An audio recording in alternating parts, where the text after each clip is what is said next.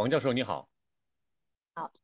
嗯，我们知道从这个直播带货的体量来说的话，现在已经是成为了一个产业了，对吧？拥有整个完整的产业链，从供货到渠道一直到销售。那么您是怎么看待当下的直播带货这个行业的？嗯，呃，我我首先我觉得直播带货它是一个，呃，就是利用了互联网和社交媒体这样的一个呃媒体上的呃一个新兴的一种消费方式，嗯，它是必然的，啊，那么呢，它其实最早我们可以看到直播带货，因为它那个没有了中间商这一块，所以自然它的折扣啊，它的这个价格会比。啊，线下的门店呢，通常之前是要便宜，那这个是最早直播带货进入消费者呃眼球的这样的一个啊一个契机。那么同时呢，因为你没有了线下门店的这样的一种啊限制，那么很多小的品牌，甚至你没有听说过的品牌，都可以参与到这个平台上面来。所以呢，它这个一个是便宜，有了便利，另外一个在。主播的这个解说当中，其实是有很多的互动性。那你们想一想，其实直播带货跟我们以前的电视购物 啊，如果再想想往了走，电视购物其实是很很类似的。那么它一个很大的不一样的东西，其实就是它的这种互动性，这个是电视购物没有的。那么，那么就是说，不仅是这个消费者跟主播互动，还有消费者之间的互动，对吧？你看见很多屏幕上很多人都在买啊，你能看到别人的消费，那么这一个呢，就会让。消费者在消费的时候产生很多冲动的行为，甚至从众的效应，这个就是，那么这个也会被直播带货，整个他们会利用这样的一种心态来啊，来进行一些促销，来进行一些这样的一些我们讲的这种呃叫做说服。那么你会发现，所以在直播带货整个的这个品类来说，就是冲动消费型的品类比较多啊，通常是一些呃单价不高零食啊，或者是小家电，或者是美妆产品等等。所以呢，你会发现，其实整个虽然直播带货，它现在是一个让消费者可以随时随地在指尖上就可以购物，甚至是它不不，它甚至超越了购物，它可能是一种娱乐啊。但是你会发现，其实整个来说，整个它的一个是退货率还是很高啊，并且呢，我们发现就是，嗯，如果一直是靠折扣和呃这个打折来吸引消费者的话，其实对于品牌的长期的这样的一个战略，并不是呃。完全的健康的，所以其实很多呃品牌商，包括呃电商都在思考说怎么能够把直播变成一种嗯，就是品牌的战略里面来来来作为一个思考，而不仅仅是一个很快的作为一个好像是一个便利的消费渠道，或者只是一个进买货的渠道。嗯，现在很多生产厂家都把这个直播带货当做了一个销售的一个渠道来对待。然后刚才你也说到，现在直播带货的品类其实。它的整个价格还是偏低的，而且品类的话呢也没有那么多。但是我们看到现在在网上呢也有一些直播带货是冲出了可能在我们的认知之内的直播带货的这么一个范围，比如说有些特殊的职业去带货，比如说医生去带货等等的。嗯。那么在网上我们也看到引起了很多网友的关注，但是他们的这个评价呢可能有很多并不是很正面，或者说他们觉得这样的一种角色来带货呢并不是很妥当啊。呃，另外一个层面，就刚才你也提到，像电视购物，我们知道电视购物里面曾经还卖过一些大件的商品，当然这个大件商品呢也并不算是特别多，但是还是有的，而且它一直持续下来。比如说汽车，对吧？很多品牌的汽车在这个电视购物里面也曾经做过投放，所以我们就在想，如果我们把直播带货当做一个销售的渠道的话，这个渠道里面什么样的人适合来在这个渠道来带货？然后他带货的品类，哪些品类适合用直播带货来进行销售？嗯，其实因为您刚才说了，你说直播带货，其实你就已经给直播定义了，对吧？就是说直播是为了卖货。那这个我可能今天就想呃跟你聊的，就是说可能它呃我们要把这个眼界放得更宽一点，直播它其实是作为品牌跟消费者的一个接触点。其实是和消费者一个一个触点，对吧？那这个触点就看你想要做什么。那么我们来讲一个品牌来说，你你刚才提到了，包括医生啊，或者是一些很有名的所谓的网红主播，对吧？那你会发现啊，其实这个呃，来跟消费者接触的这个人，他有可能是你的自己的销售人员，有可能是你花大价钱去请的所谓的头部主播，那有可能是跟你品牌相关的，你认为的一些呃，我们叫做这种啊。呃呃，就是叫这个 KOL，就是说这种意见领袖，对吧？他可能是医生啊，可能是一个运动员。如果你卖运动服，好了，那这个其实就是说，我认为本身来说，用什么样的人来做这个事情本身是没有问题的啊。嗯。但是呢，品牌自己要去思考，就是说你来做这场直播到底是为了什么？我觉得这个可能是呃。就您刚才说的直播带货，你其实就已经这个名词就已经把这个目的说进去了，就是卖。对啊，那其实我我觉得现在很多品牌在思考的，就可能这个不是一个。仅仅是一个卖东西的场所啊，比如说我来医生，我来带我来我们所谓的来直播的时候，可能更多的是他想树立他品牌这种专业形象，他可能是在这个时候给消费者提供一个更深层次的交流。比如说消费者在对我这个也许是一个医医医疗相关的产品，对吧？他可能有很多这个问题，那这个时候有一个医生来解答的话，那可能会给消费者一种更好的体验。那比如说，所以说这个其实呃，谁来？用直播的方式跟消费者进行交流，本身我认为它是其实是品牌应该去把它看成是你要想清楚你到底是为了什么？你这场直播是为了树立你的品牌形象吗？是为了让消费者了解你的产品来买东西吗？还是为了你参与一个促销？比如说你就是为了销售啊，对吧？这场直播就是为了销售，这场直播其实是为了给消费者提高体验啊。那这场直播可能是为了让消费者。知道你的品牌是干嘛的啊？而且这个是一方面，就是从直播本身，我觉得可能大家的我们现在在讨论的就是说，你你本身就要把它从带货的这个呃思维当中可能去掉。那么第二个呢，就是说你刚刚讲的，就什么样的品类，其实你会发现，现在我刚刚虽然说的，呃，就是有很多冲动式消费的产品，可能在在在我们的直播的这个呃是比较多的。那我没有讲的，我我说的这个话的意思是说，我们从一些数据来看，也就是说冲动消费的产品啊，那么消费者。他会听你主播来讲，讲完之后，也许他从来没有听过这个品牌，他就很快下单了。那这个是比较便宜的，那它的风险比较小。但你会发现，我们的奢侈品牌也在参与直播了，对吧？对，呃，不，就是说，你你说怎么可能在直播间里，我会去买一个呃呃上上万甚至十几万的首饰，或者呃珠宝，呃或者是手表？那其实呃，你你来看这样子的话，其实。可能呢，消费者来来来你直播间买东西有有很多原因，他也许其实在线下早就已经想好了，他在他的这个线下的门店里面已经体验过了，他已经去到你线下门店感受过你的品牌的这个整个的形象，他也跟也在线下的门店呢去去尝试过你的品牌，那这些可能就是这个品牌本身在线下门店起到的作用，他已经把消费者引进来了，那可能在直播的时候呢，只是说要么给消费者提供了一个比如说比较便利的呃这个这个这个这个运。运送方式啊，要么就是可能给消费者提供一个在一个一个特殊时期的一个一个折扣啊，或者一个优惠啊，不管它的这个作用是什么，但是你会发现，其实呃，消费者的认知对一个品牌的认知，它是一个嗯，是一个全方位的认知，它可能是从。啊，你的线下门店啊，有有有实际的体验，它可能是从电视的广告，或者是啊各个社交媒体上媒达人的种草，包括他自己喜欢的明星可能在代言，那么最后可能只是在直播上面实现了一个最后的一个渠道而已。所以，那对于这个可能著名的品牌来说，就是这样子的。那对于我们很多小品牌来说，你没有线下的门店，你也没有什么明星来给你代言，那可能你的直播就变成了你去告诉消费者你是谁的渠道了，或者一个一个沟通的地方。那这个可能跟强品牌它是不一样的。所以我想说，就说不管你是属于什么品类，或者你要找什么样的人来参与到直播当中，我觉得比较重要的是说，你觉得这这个直播。用了这样的一种呃叫做这种现场跟消费者交互的这样的一种形式，是为你的品牌长期战略起到什么样的作用？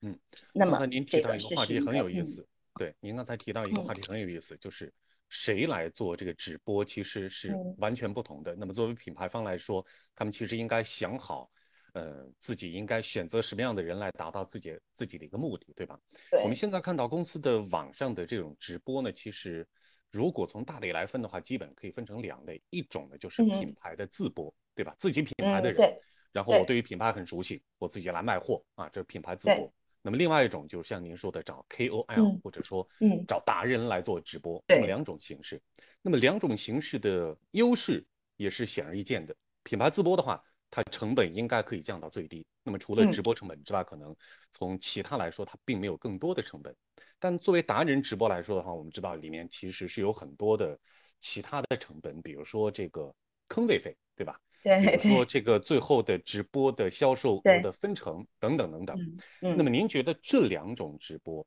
如果我们放到今后更长远一些来看的话，嗯嗯，哪个存在的更长久，或者说他们今后的这种直播的样态应该是一种什么样子的？作为公司来说，我们一般会出于什么样的目的来选择不同的这种直播的方式？嗯，非常好这个问题。啊，首先呢，我我先讲一下这两种直播，在我们看来，它可能会给公司带来的好处以及相关的风险。啊，用达人直播呢，显而易见。啊，消费者如果我从来没有听过一个品牌，如果是李佳琦告诉我买，我就会对他有一种信任感。啊，就相当于你品牌自身没有信任感，那么李佳琦来。啊，我把这个信任感从李佳琦身上转转到了这样的一个品牌，所以对一个年轻的品牌，你从来没有听说过的，那它的这个带货能力是非常强的。那么这是第一个，第二个呢，像这些啊所谓的头部主播，他们有很强的议价能力，所以呢，他在跟品牌谈的时候，他可以把这个价格压到很低。那么消费者在他的直播间买，也有可能是早就了解这个品牌了，只不过我在李佳琦的直播间买，买的很便宜而已。那么这两点，你就会发现，其实对公司来说啊。对公司的成本就非常的高，所以其实绝大部分的企业如果去找这样的我们叫顶级头部主播，按照他们现在呃这个收费的这种情况的话，绝大部分企业是不赚钱的。嗯，所以这个一定不能成为一个企业的销售渠道啊。那你就会想，那我拿来干什么呢？我为什么要去找李佳琦，对吧？所以其实我之前啊，我们在课堂上跟同学讲，我也分享过一个调研，就是消费者会在。从呃头部主播那里买他们从来没有听说过的新品牌，啊，这个是头部主播帮你可以做得到的。但是竟然会有百分之六十到七十的消费者用完了你的产品之后都不知道你是谁，忘记了。也就是说，李佳琦帮你把货卖出去了，那消费者拿到手手上之后，他用了他也没有印象，没有留下任何的这个痕迹。那其实这样子的话，你这个品牌如果是用这样的一种方式去找李佳琦帮你卖货，是完全不长久的。所以，我我认为可能要思考的就是说，如果你要去跟头部主播合作，除了他可以给你带这个销量，可以在短期内带来一个很快的增长，更重要的是，他能不能够帮你在消费者心中树立起你品牌的一个形象啊，甚至说可以。把消费者带到你的品牌来，成为你自己的这个流量，对吧？那这个就是要思考的。那这个其实很多时候，我们有可能我们的这个企业在选品的时候啊，他想到的可能大部分呢是说从成本的考虑，所以他可能会选一个卖的最好的产品，或者是选一个他认认为这个毛利是最高的产品。但其实这个产品是不是到达消费者手里之后，是最能够代表你品牌的？给他们留下深刻的印象，留住你的客户的，这个是要思考的。我们发现有时候这两者不一定是一样的，也就是说，企业可能要换一个方式来思考。你在跟这种头部啊主播合作的时候，你要用它来作为你，其实是作为你一个去达触达消费者，在消费者心智当中留下你这个品牌印象的这么一个一一个作用，而不是起到一个销售的作用。对，那么。这个这个其实，在选品上，就我刚才讲的这一点，因为还有一点就是说，因为头部主播他有很强的话语权，所以其实你会发现，企业在跟头部主播沟通的时候呢，很难有这个嗯主动权，并且很难去告诉他你想要他说什么。所以呢，而且你会发现，你的产品会和你很多竞品在同时卖，其实很多时候，对吧？比如说美妆这一场全是美妆啊，那比如说李佳琦在介绍你的美妆产品，他也在介绍别人的，所以你会经常会发现。那这一个主播，他的利益并不在于把你的品牌告诉消费者，他的利益是，呃，他的目的是想在消费者心中建立起他自己的个人品牌。对于他主播本身来说，所以我觉得企业这个时候就要去思考，你怎么在这样的一个环境下脱颖而出，并且不是把它当成一个销售的渠道。这个是，就是一块从从从达人这一块。那么，呃，第二块就是说，那你也会发现，其实有很多企业也渐渐的意识到了这一点。啊，就是他们会对这个，就是这种，嗯，去去去砸很很很大的价格去砸这种头部主播的这个这个行为，就是也会有一些理性的这样的一种收回，因为他们会慢慢发现，这的确不是一个呃，我们讲做可持续的呃销售销售渠道啊，你你可持续的一定是要要给消费者带来好的体验，并且能够给企业带来利益，对吧？好，那么那么回到你刚刚讲的那企业自播这一块儿。企业自播这块，其实我认为是未来企业其实非常非常重要，要花大力气的一个啊一个地方。因为直播其实已经像我刚才讲的，其实是变成了一个跟消费者接触的一个点。也就是说，你的你的你的主播其实就像你以前在门店里的呃销售啊，或者是你你你上门去服务的这样的服呃服务人员是一样的，他们在前线。啊，跟这个消费者打交道，所以呢，很多时候有的企业会因为啊成本的原因，他们可能会说啊，我们自播，我们也可以请一些外播，对吧？就不是他自己培养的。慢慢慢慢，你就会发现这些企业，当他做大了，或者他的品牌有一定的这个品牌形象之后，他就会想要自己的主播人员，因为我们这个，因为这样子你才会让你的这个主播都有一个比较一致的品牌形象。对吧？然后会有一致的这样的一个，就是啊，这个这个直直播的这个整个的它的这种我们讲的这种质量会会比较一致。啊，企业比较常用的做法就是他会在一些很好的时段用自己的啊，他可能在晚上很晚啊，或者他认为客户不太多的时候啊，用一些其他的这个外面的小主播啊。我个人认为，其实可能未来的话。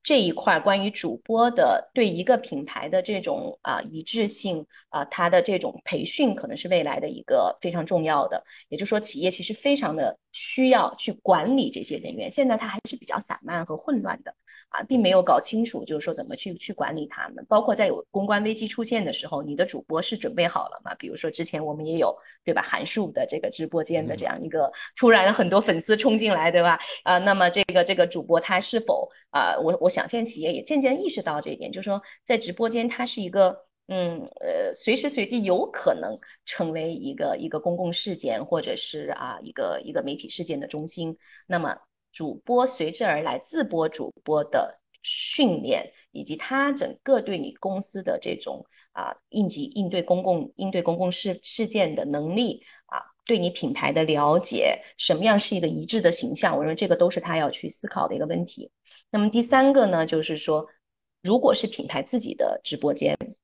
其实品牌在未来应该更多的去思考，我怎么。因为一个品牌，我们讲这个市场营销，就会说，其实一个品牌它的这个受众是很多元化和多层次的，肯定不是一种人，对吧？那么，所以其实现在呢，我我们看到的直播的这种给消费者的体验，其实并没有太去把我们传统的市场营销所谓的我们讲的这种叫做啊消费者的 segmentation 啊，就是这个把把消费者分成不同的人群，其实它并没有。我还没有看到很多很多企业去这样做，那么我们也有跟一些品牌聊过，其实这个可能也是未来的一个方向，也就是说，只有你自己的主播人员，你可以设计不同的直播间啊，去那个。去瞄准不同的消费者，你品牌的消有可能有的是新新新进的这个消费者，你需要花更多时间去介绍这个品牌；有的是老的消费者啊，忠实的顾客，你可能需要去跟他们进行情感上的一些更多的一些沟通啊。可能这个这个社交方式在这些不同的群体之间也是不一样的，那你就要区别对待这些直播间。所以未来很有可能就是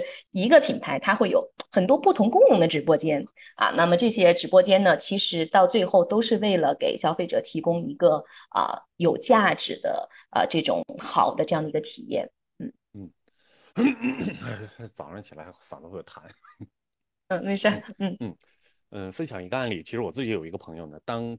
大概应该是在两年之前，也是请过一些头部主播来做网上的视频直播来带货，那么他当时带货的价格我也知道，但他大致的成本其实我也大概了解。那么也就意味着什么呢？他去找这个网络头部主播去做带货的时候，基本上是不挣钱，甚至还略微有些亏钱。是的。当时我就去问他，我说你这个目的是什么？对。那么他说，第一方面的确是因为他可以在网上来做这个让主头部主播来做带货的时候，一方面对于品牌来做一个推广，其实他已经算是一个在他细分领域里面算是一个比较强势的一个品牌。那么更重要的是后面，就是他如果请很多所谓的明星去做代言的话，其实他需要花费很多钱。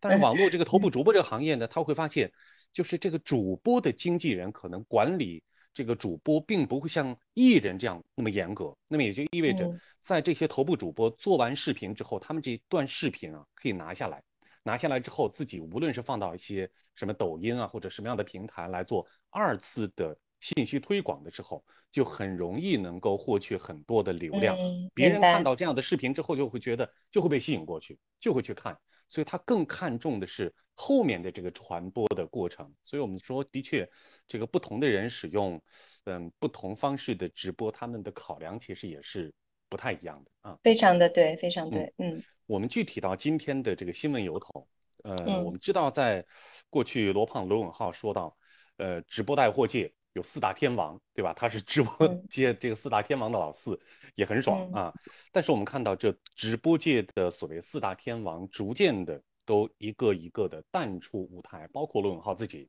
可能在这个直播带货这个范围里面，现在出现的也是越来越少了。但是有很多人不断的进入到这个平台，又逐渐的走到聚光灯下。所以前一阵子我们看到。这个东方甄选的直播间爆火，俞敏洪也是爆火，包括在这个直播间里面也造就了一批很有市场影响力的主播啊。嗯，您觉得为什么东方甄选能够在短时间之内爆火？它和其他的直播有什么不同？嗯。呃，行，我我 我简单说，因为这是一个很火的话题啊，最近啊。那么第一，你刚刚也说到，就是说你会发现，哎，头部主播啊，这个四大天王，然后往起来了又下去了 啊。其实这个是非常正常的。直播说到底就是消费者的一种体验，那么所有的体验都会有审美疲劳啊，就是所有的体验都会需要有新的刺激啊。所以一种方式啊，一种这个娱乐形式，呃，它这个本身它的它的。我们讲它的属性就是短暂的，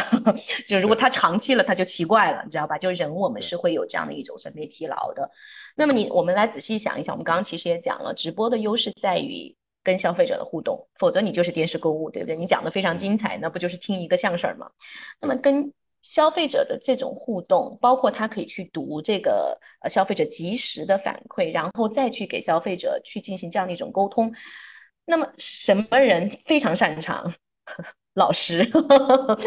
教授对吧？老师，所以你想，因为你在你在课堂上，你是不停的在看底下人的反应，然后你马上就要去啊，根据他的这个反应来给他一些很有趣的这个反馈。那我觉得新东方的老师能够在他们之前是做老师，而且新东方是善于把一个非常枯燥的学习给他讲成很有趣的东西，对吧？那么以前大家。相信大家都有过这样的经历，你去去考 GRE 去考托福，这个题多难啊！但是新东方的老师，他的专业就是，哎，我怎么能够把这个这么枯燥的学习的东西给你讲的非常的有趣啊，能够吸引到。所以本身来说，新东方的所有的这些老师就在身上已经具备了非常非常好主播的潜力，只不过他们没有来做卖卖卖东西来而已，对吧？那么。新东方老师跟受众的这种互动啊，是他们天生的，我觉得是他们天生的能力，所以这个就都不需要不需要进行多余的培训，他一下就就可以非常自如啊，这是第一个。第二个就是说，你刚刚讲，就是说，其实，在在在整个直播带货里面啊，可能要么就是说它是一种用这个价格的噱头，对吧？就是说啊，这个折扣很低啊，或者它就是一些呃。所谓的网红，那其实网红大家是会有审美疲劳的。那么新东方它等于说是把好像把一股这种清流，我认为是有一点这种带着一点文化，带着一种双语，因为他用他的双语嘛，就一边一边直播一边教点英语，它其实吸引了很多这种呃以前是新东方本身的学员。那么这部分人其实到现在啊。这个都是基本上，你想他们都是出过国留学，可能又再回来，本身就是一些支付能力比较强，话语能力也比较强啊，比较高，就是这样的一一部分人群的，马上就吸引到了他们。那我们讲他的火，其实不光体现在他卖了多少东西，体现在他的话题感。那么你想，谁在网上会去啊讲这么多？其实都是那些就是还是说一些有话语权的一些啊一些我们讲的这种呃。都不是媒体人，就是就是自媒体嘛，就是大家自己。那么他们本对新东方本身，对俞敏洪是有一些情节的，我认为。那么在这个这样的一种浮躁的，或者是说有一些审美疲劳的这样的一个直播的这种网红的这样的一个潮流下啊，他在这个节奏里面带出来了一股带有文化性的，并且老师嘛本身就是有一点这种啊，就是他们这个。文化人的这种，我觉得是有一股清流在。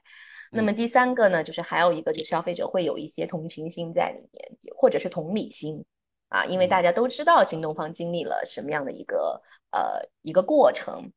好像有一种这种对这种知识分子，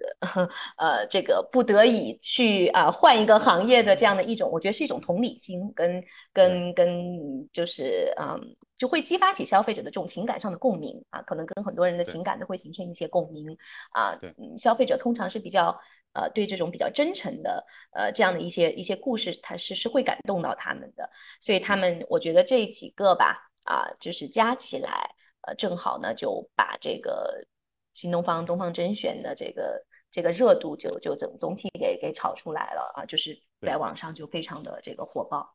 对，我相信您也看过东方甄选的直播，应该说它这个直播间和一般的直播带货的直播间是完全不同，或者说很大的不同。那其他的直播间呢，真的是卖力在带货。对吧？他说这个价钱是多低多低，这个有什么样的功用，什么样的产品，然后他对于不同的这个需求来说是如何进行了很好的满足，他真的是在卖货，就感觉像是到了一个大的市场里面啊。对，这个不同的店主在进行很卖力的吆喝。嗯嗯嗯。东方甄选的直播间呢很有意思，进去之后他也会介绍到产品的内容，但是更大的、更引人注目的一些范围的话，可能是。主播突然在不经意之间说出莎士比亚的十四行诗啊，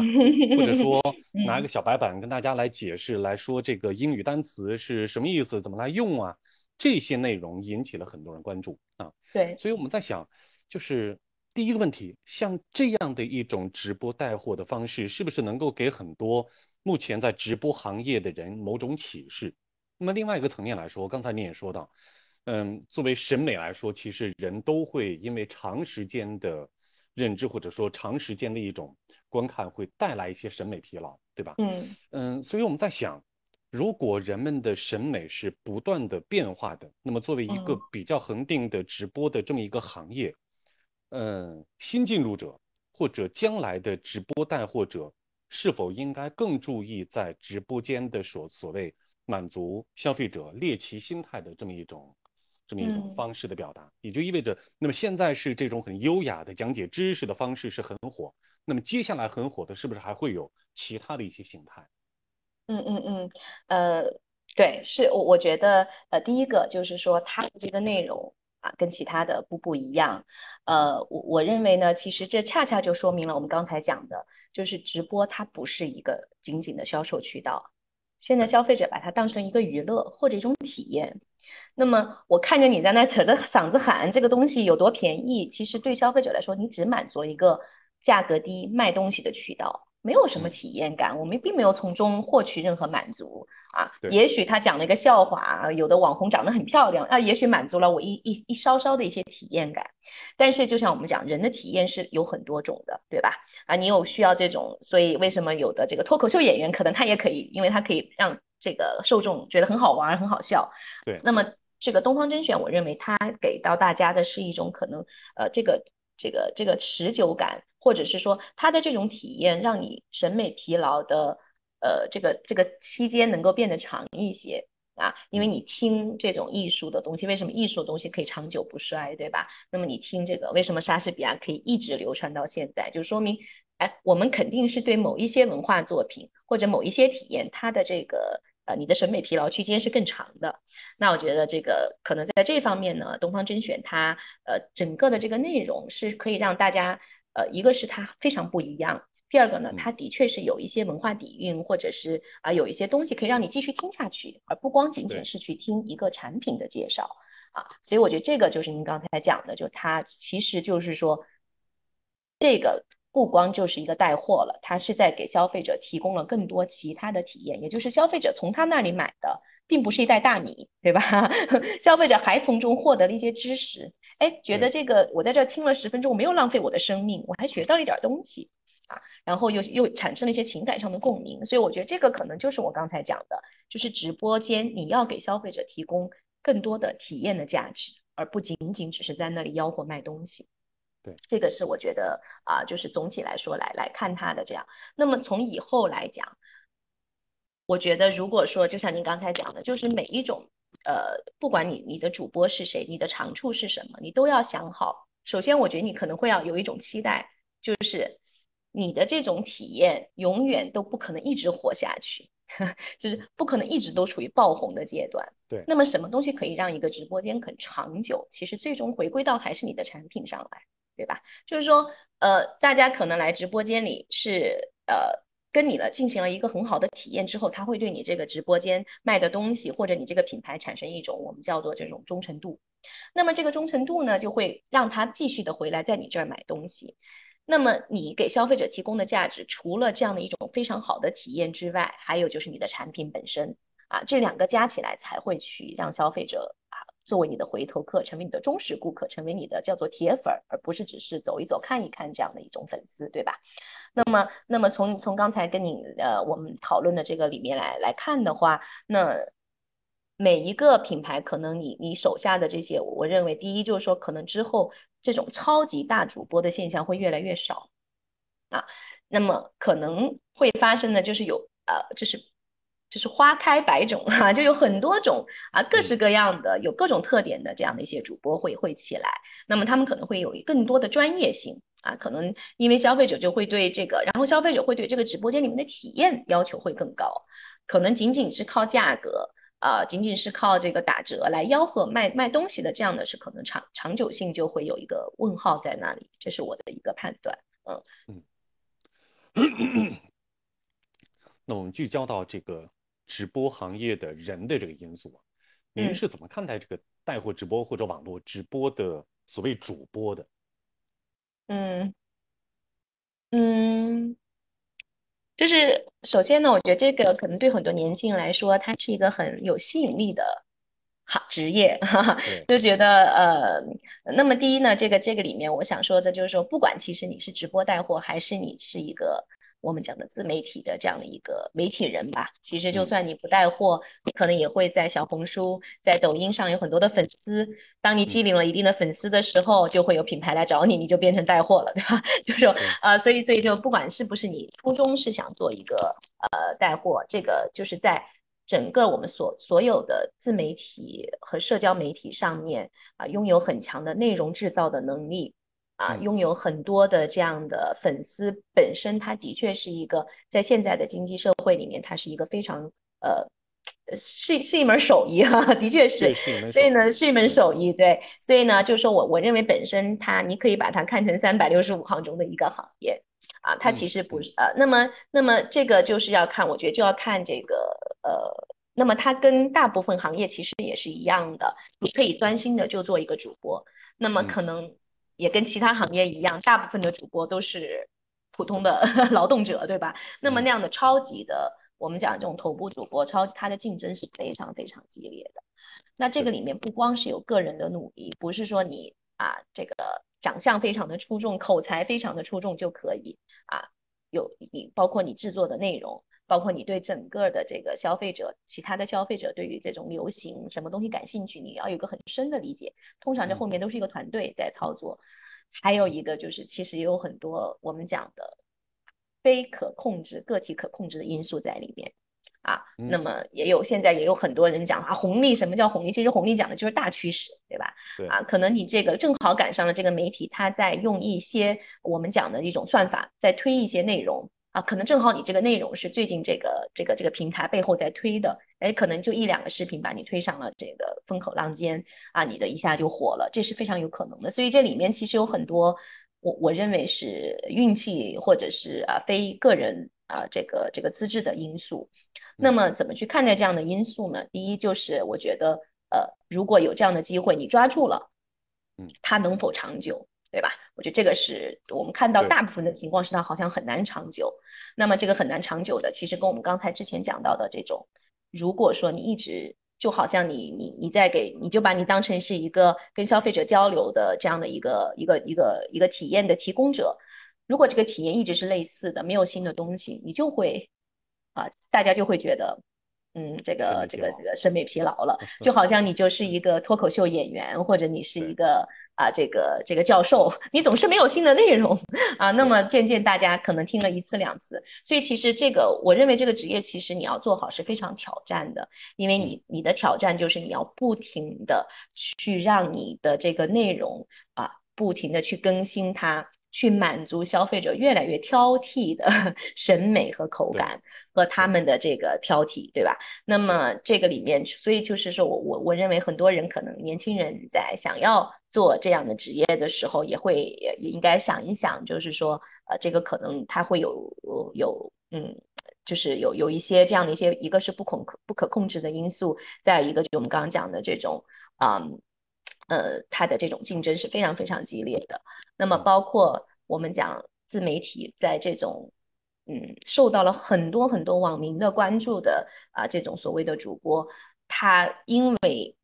他的关注太多的话，其实你的一言一行，哈，包括你这个，那你自身的素质，对吧？你要你要掌握很多法律法规的这个呃这个条款，包括你在跟品牌的交流当中啊，你要非常的要有自己的这样的一个危机公关的能力啊，因为这个周可载舟也可覆舟啊，就是这个这个这个，当你一件小事情被发酵之后，很有可能就意味着你职业生涯的终止。啊，所以啊，我觉得这个都是这些，就是说想要进入到这个职业的年轻人啊，需要需要思考和考虑的问题。嗯，对，刚才您说到这个法律问题的话，应该是前车之鉴啊。嗯，其实谈到这个带货主播这个话题呢，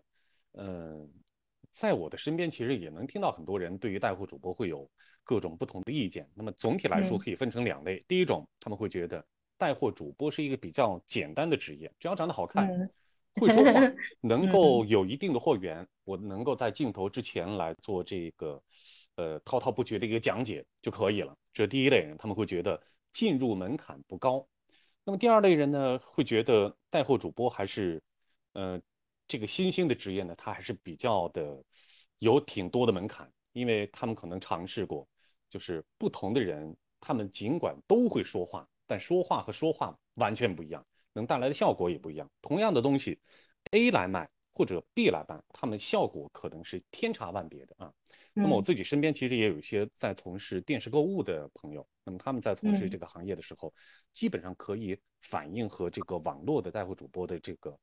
情况差不多啊。有些东西的话，这个呃主播有的主播就能卖得动，有些主播他真就卖不动。嗯，所以。从这个层面来说的话，可能人们对于带货主播这个职业，可能认知也不一样。那么另外一个层面的话，您刚才也说到，将来的话，可能这种所谓的非常红的、非常火爆的头部主播，可能会越来越少啊。呃，这个随着进入的人越来越多的话，这种竞争也是越来越激烈。对，那么从单纯从这个职业来说啊，呃，您觉得带货主播是一个好的从业方向，是一个好的职业吗？比如说，我们如果要是从衡量一般职业的这个嗯。角度出发，比如说他的回报啊，他的 他的这个薪资，比如说他的职业发展、社会认可度、社会地位等等等等，从多方面的这个角度来衡量的话，您觉得带货主播这是一个好的职业吗？我认为没有好的职业和不好的职业啊，啊，带货主播他绝对是一个。正当的职业，那么每一个职业，我认为其实要看你怎么去把握这个机会啊。那么带货主播，其实你可以把它想成，可能就是你就是公司的一名销售人员。那你说，哎，一名公司的销售人员有可能会做上公司的 CEO 吗？完全有可能，我们也有这样的例子。我们有世界上最棒的销售人员，所以呃，那么关键问题就是说。你首先你要衡量自己的这个天分是不是擅长于在镜头前去跟你有亲和力。有的人就是很有亲和力，就像你刚才讲的啊，有的直播说大家就觉得，哎呦，哎呀，听着就是很舒服。有的人你怎么说他也啊也也不喜欢。那这个我觉得的确是，当你在跟人的交流的时候，尤其是在镜头前面啊，这个有一定的天赋在里面。所以你越早的意识到自己有没有这样的天赋，我觉得是呃是是比较重要的。那从直播呃。总体来说，你是一个直播者，或者我们把这个职业放宽一点，可能是整个直播的这个行业上下游，包括所有的啊，你可以是幕幕后的，你可以是直播的这个体验的设计者啊，你可以是整个负责你们品牌从呃直播电商这一块去加入你们品牌的整个的这样的一个啊战略战略思考的。那么这样的从业人员，我我认为是非常有前景的，对吧？因为啊，因为你你是要去。呃，仔细的去去去，呃，这个从，嗯可能是从分析数据到做一些战略性的决策，去看直播这种形态啊，怎么去为你的这个品牌或者是或者是你的平台去做出这样的一个呃这个战略上的这样的一种功效？那么如果是这样的话，那这个整个这个行业是很大的啊，就这个就就说宽了，就就就是它可以延伸到幕后的所有的这个工作工作人员，我们叫做电商，对吧？那么从目前的这个就是呃这个主播自己本身来看，我认为呢，他。它的前景就是，就像我刚刚讲，如果你对这个行业有非常深刻的理解，你是完全可以从从目，就是从别人告诉你说什么，到你自己知道你要说什么，并且你还知道我说的这个东西对我背后的这个品牌产生了什么样的功效，对吧？我觉得这个整个这一套，如果你是把它思考的很清楚，它是有一条职业前景的啊，这也就是说。我我我认为可能一个很好的比喻就是你把它想象成，也就是可能是以前的线线下的门店的销售人员。那么销售人员，你说他是一个好的呃职业吗？嗯，那么其实你看所有的奢侈品牌，我们讲的就是国外的奢侈品牌，它要求所有的这个从业人员啊，包括这个我们知道的顶级的像路易威登或者是啊 GUCCI 这样的品牌，那么它要求你所有人必须进门店。那很多我们之前其实跟路易威登在中国的啊这边的，他们也聊过，就是说很多大学生以前是不愿意去做这件事情的。那么，但是他所有的高管人员，这个品牌的高管都是从 这个门店去做的人给给一步一步的做上来的。我认为直播带货其实是一样的，对吧？只不过他的这个销售，他跟消费者打交道的战场是在网上，而不是在线下。那么他能不能够成为一个很成熟的，从这个你直播带货？开始啊，往你的这个这个管理，这个甚至说是往往上走的这样的一条路，我觉得是完全有可能的。嗯，对。而且我们说销售员，其实这个岗位呢，可能听起来从事销售的人很多，那么大家可能会觉得销售员这个岗位的进入门槛也不高。但是我们客观来看的话，有很多公司的管理者都是一步一步从销售员这个岗位起步。而走到这个管理层的，因为销售员这个岗位很特殊，它是一个产品最前端的这么一个岗位，是最接触市场、最接触消费者的这么一个岗位，所以它对货物的后端的这个生产链和将来的这个在这个和消费者打交道的这么一个场景，它都必须得特别熟悉，对吧？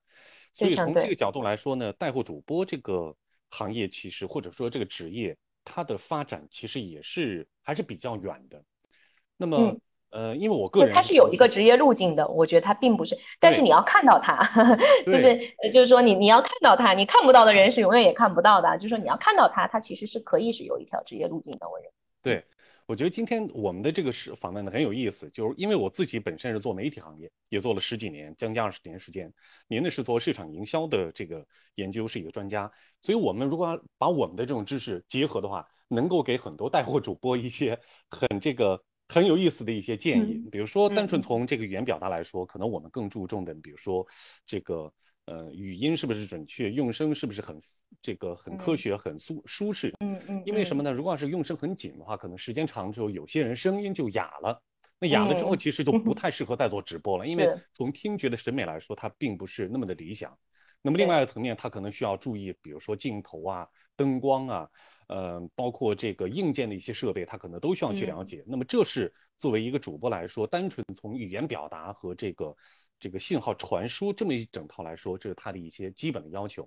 那么如果从市场营销这个角度来说，嗯，我们把网络带货主播看成是一个品牌在网上的一个呃销售的角色的话，您觉得对营销人员的话？您觉得他需要掌握哪些知识和技能？从市场营销的角度来说，呃，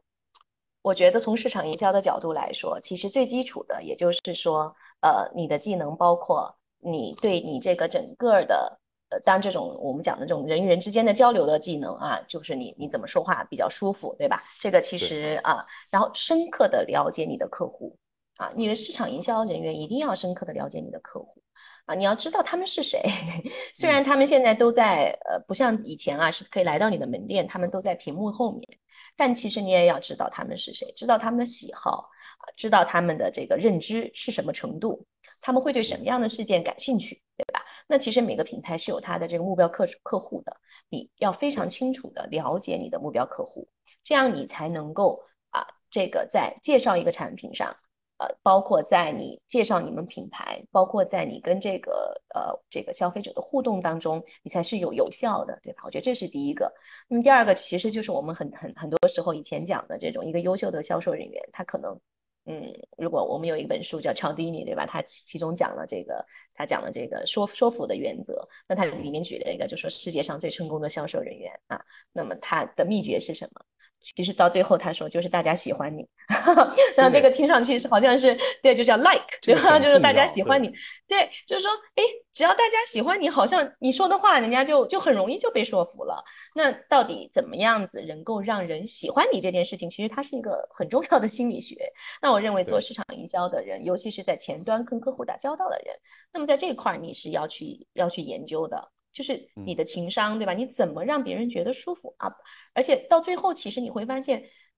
让别人喜欢你最最最根本的，其实我们叫做就是做真诚，就是真诚的喜欢，就是你就会受到别人的喜欢。哎，其实这个也是一门学问，对吧？就怎么能够你能够在这个做一个营销工作，因为大家会对做营销工作人本身就会有一种抵触感，或者是说，哎，觉得你在给我卖东西，对吧？那么你要怎么呢？把这个关系变成从这种一种我们讲这种互交交换的关系，变成一种好像这种互惠的关系，甚至是朋友的关系。你让他觉得他对你产生了信任，让你很喜欢。我觉得这个都是销售人员做营销的人啊非常必要的一个能力。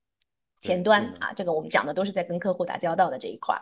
那么从后端来讲，人营销人员你可能不仅仅是在做一个啊跟客户讲话啊，很重要的是了解你的客户之后，你怎么选品。啊，我这个这个这个商品，我我选什么来卖？什么打折，什么不打折？啊，我这个卖的顺序是什么？我先卖什么，后卖什么？我要了解谁现在在我的直播间，他们在给我打出不同的弹幕时，候，我怎么去回应？啊，我觉得这个都是其实也是一个，嗯，结合你对这个这个营销的这种，比如说对不同顾客的库群库就是客群的管理，还有就是对你品牌的一些认知去去做一个调整，那你肯定最好的。我觉得主播就是说，你不光只是在台前，对吧？你你参与到之后所有的从选品开始，那这个就是说你你整个的你怎么去让你的直，就是说其实想你可以把成想想成是在打造你自己的个人品牌，对吧？我的直播间我想要变成一个什么样的直播间啊？我希望给消费者带来什么样的体验啊？等等。对，嗯对，所以我们看就是有一些主播长得很漂亮，或者说有些主播很幽默，他有自己的名气。这些呢，都是能够把人引到自己的直播间，但真正能够决定我们的消费者在直播间里面待多长时间，是不是真的去下单的，可能更多的是需要直播带货的这个主播苦练内功。这个内功包括了他对于自己所选商品的理解，包括了对于他对消费者的理解，对吧？包括他对自身的一种认知，这可能都是需要在这个行业里面从事的人去长久的思考的一个问题。我们最后一个问题呢，再回到整个直播带货的产业这个层面啊，嗯，因为现在在对于每个商品来说，它其实都是会有线上的销售和线下的销售两种方式啊。您是怎么看待这个线上的直播带货和线下实体店的两者之间的关系？另外，对于整个我们的社会经济来说，宏观的这个层面这个经济来说的话，您觉得带货直播这个行业会有哪些方面的作用？它能够长久发展的这个原因是什么？嗯，首先呢，我觉得啊，就是我们讲线上线下打通哈。其实我我现在已经不再讲这个了，因为不管是线上还是线下啊，它其实只是一种媒介的不同。那么最终呢，其实就是说，在现在今天的这样的一个市场呃的氛围，包括我们有有所有的科技，所有的不管是线上还是线下，就像我讲的，我们会讲这都是你跟客户的触点。那么这个线上有可能是卖的。有可能是卖东西，有可能是维修，有可能是客服。线下有可能是我给你一个体验，有可能是你来订货，也有可能是你来感受。不管它的目的是什么，不一定是卖货。也就是说，所有的不管是线上还是线下，你都变成了很多个和消费者可以接触到的点，我们叫客户触点。那么这些触点，每一个触点，它从总体上来说，能给你品牌战略提供什么作用？对吧？比如说我这个线下门店可能就是拿来给客户做体验的，我另外一个线下的地方就是拿来给客户做维修方便的。那么我这个设计上就会有不一样。我线上是同样的，我这个网站可能是拿来做介绍我的这个品牌的，我底下的这个我的我的小程序可能是用来维护我的这个啊。呃，那个那个新老客户的，那么可能我的这个呃这个这个抖音上面可能是用来娱乐的，所以我觉得这个就是说你在不同的媒体上，不管它是线上还是线下啊，就是说线上有很多种不同的媒体。那么我们讲数字营销很重要的一个部分就是你如何的利用这些不同的媒体去把它设计成你的跟客户之间的这种触点，每一个触点最后是呃这个叫做我们叫整合起来给客户提供一个。这样的一个品牌的价值，所以我觉得这个可能就是之后呃一个一个一个一定的趋势，所以可能我们的思维就不把仅仅是把它想成是线下买东西和线上买东西，而是说你跟消费者的接触变成了在现实中和在我们的这个互联网上啊，包括我们很多品牌现在还在想在元宇宙里面，它有他们的这个呃就是这种虚拟品牌、虚拟品牌资产。啊，甚至是虚拟品牌代言人等等，那其实这个又是把触点其实是一样的，就是你跟消费者接触的地方，从以前的这个我们这个线下的世界变成了一个从另外一种媒介上，啊，就这样的一个。那么从整个我您刚才讲到最后这个问题，我认为啊，整个就是说，嗯，中国的电商，我们讲 e-commerce 是走在世界前列的。那么这个是让这个就是啊，那么我们在中欧也会接触到很多同学，比如说我们有很多同学，他可能他们是为一些国外公司工作，那么他们会一开始要花很多时间告诉他们国外的总部中国在发生着什么，因为他们不理解，我说怎么回事？为什么为什么要花这么多钱在抖音上啊？这到底是一个什么样的平台？那么我觉得现在国外的市场是慢慢的在在在。在更加的发展，但我觉得中国的整个的这个我们讲的叫做电商或者 e-commerce 这个东西是绝对走在世界前列，但这跟这很多因素有关。很重要的一个就是我们没有经过信用卡，对吧？直接从这个 现金到了这个啊 mobile payment，我们讲的叫做移动支付。再有一个就是我们供应链整个的这个这个支持以及物流的支持，就这些东西才造就了今天这个我们的所有的这种所谓的电商或者是线上消费的繁荣。那么其实这一个我觉得认我认为以后它还会就是。在这个继续的去去去，这这个这个这个趋势是还还会继续的啊。那么可能这个我们讲的就是说，它消费者一旦习惯了这样的一种这种方式之后，那嗯，他我我认为他是很难再回到回到呃说我们把这个这个就不要了。所以整个它的这个趋势肯定是会呃一直保持下去，但是可能在我们一开始。最早的那一波，就是只要你在网上卖东西，你就能挣钱的这种消费形态，或者我觉得这个其实已经现在的竞争已经是非常非常的激烈，所以这个也是其实中国品牌我觉得跟国外品牌来讲，啊呃所不太一样的，就是中国品牌面临面临的竞争形势啊，就是我们自己的这个之间的这种各种各样的竞争是非常激烈的，所以我觉得这个整个这个市场它还会。呃，它还会很很就是一直的这个欣欣向荣下去，但是同时呢，啊，这里面的这种竞争就越来越激烈。那么同时我就要讲到一个最后一个点，就是说在这样的一个市场环境里面，其实我觉得现在就是中国要建立自己的品牌的时候。对，那么在这样这么多的这种信息里面，其实消费者为什么最后会选择一些产品啊？我刚其实百分之六十七十的产品，消费者通过直播买来之后都不记得了。那其实这样的产品，或者是我们都不能叫品牌啊，就是说，消费者拿到你的东西用完了之后都不记得你是谁，再也没有二次购买，更不要说有什么忠诚度，对吧？那这样的企业可能它就会生存下来就会很困难。所以正是在这个时候，有这么多的媒体可以让企业所用，去呃，我们讲的去打造一个品牌。那么我觉得这个时候就是一个。现在就是一个非常啊激动人心的时刻，也是我我认为中国的品牌就是现在如果有未来有一些啊我们所谓的中国品牌的崛起，那一定是现在，就是现在的这些。嗯，所以最后说的话，对于直播行业的从业者来说，这是一个最好的时代；对于中国的企业想树立品牌的话，这也是一个最好的时代，对吧？对。好，非常感谢王教授今天的分享。再见。嗯，谢谢，再见。